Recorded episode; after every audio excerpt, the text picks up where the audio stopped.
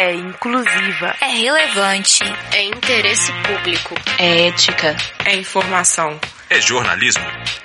Bem-vindos à sétima temporada da Rádio Terceiro Lar. Nosso podcast traz um assunto muito comentado atualmente, porém sob ótica distinta. Conversaremos com uma mãe de alunos da escola pública sobre o processo de ensino remoto e aprendizagem domiciliar, oferecido pelo governo de Minas desde maio e forma pela qual os alunos ainda estão sendo avaliados. Nesse método, os pais se tornaram tutores dos alunos que assistem às aulas diariamente pela televisão ou pelo computador e realizam as atividades em módulos semanais pelos PETs, que são as apostilas que eles preenchem.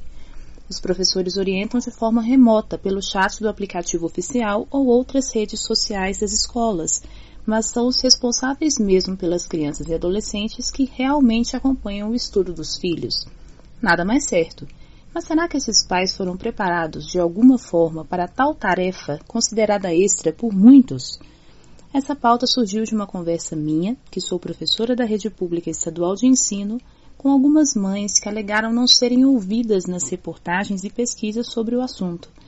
Então, de forma resumida, é hora de dar voz a quem pede. Para nossa entrevistada que aqui temos, pergunto qual o seu nome, sua ocupação, a idade e a série de seus filhos. Meu nome é Alessandra do Bom Sucesso Pereira Fagundes, tenho 50 anos. Sou formada em técnica em segurança do trabalho, mas sou dona de casa por opção. Tenho um filho de 16 anos, cursando o primeiro ano do ensino médio, e uma filha de 11 anos, cursando o sexto ano do ensino fundamental 2, cada um em uma escola diferente, na mesma rede estadual. Alessandra, como foi o processo de adaptação com o ensino remoto? Quais alterações foram feitas na rotina da sua família, na organização do dia e do espaço físico? Foi um processo muito confuso e complicado, mas foi bastante esperado por mim e por meus filhos.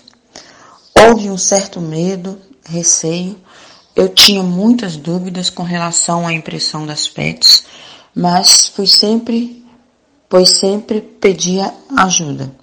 A escola pelas redes sociais e fui muito bem atendida.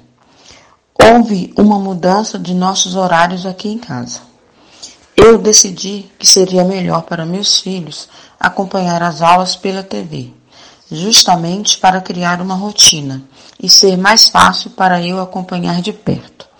Colocamos a TV na cozinha para facilitar os dois lados. A internet ficou em segundo plano apenas para nos ajudar nas dúvidas. A parte da manhã aqui em casa fica por conta dos estudos. Investimos em uma impressora nova para fazer as PETs. Qual a diferença de acompanhar enquanto pai ou mãe a educação dos filhos em relação ao que eles recebem da escola? A senhora considera que estava preparada para assumir este papel de educadora como agora? A diferença é enorme. Eles sentem falta dos professores, dos colegas e do ambiente escolar. E eu aprendi a valorizar ainda mais os professores.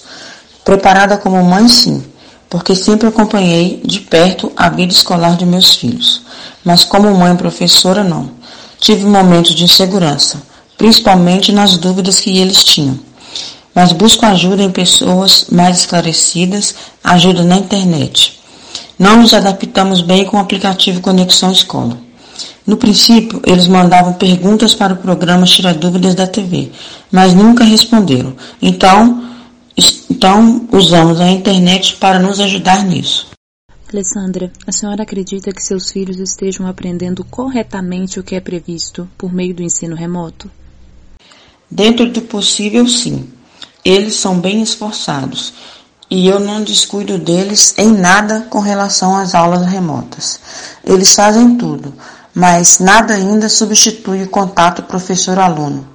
E eu não cobro deles o aprender, como se estivessem nas, nas aulas presenciais. Apenas exijo que façam das aulas remotas uma oportunidade de continuar aprendendo.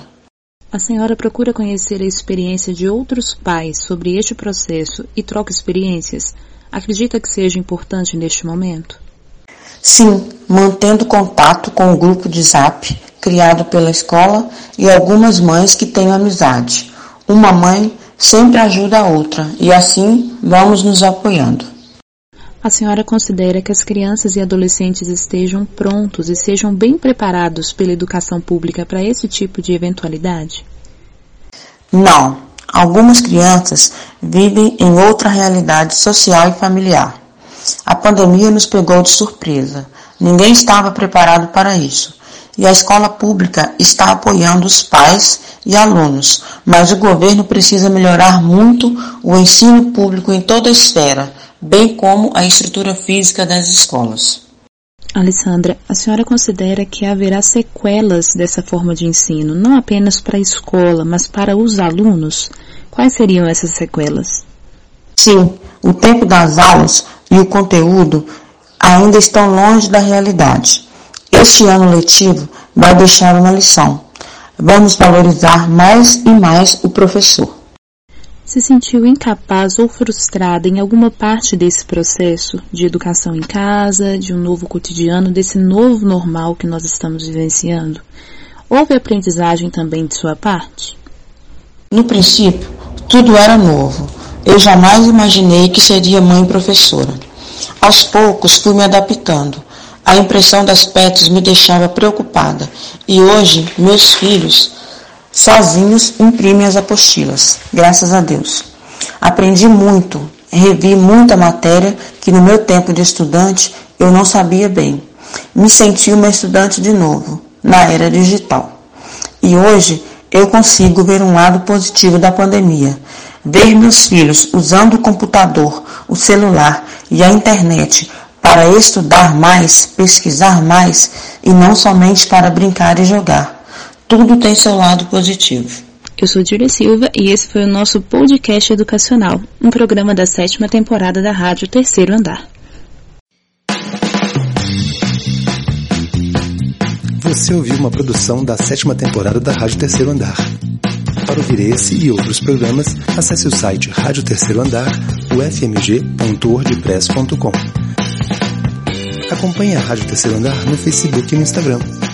Projeto de ensino, pesquisa e extensão vinculado à disciplina de radiojornalismo e mídias digitais.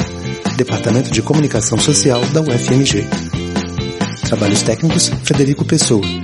Estagiário docente, Matheus Salvino.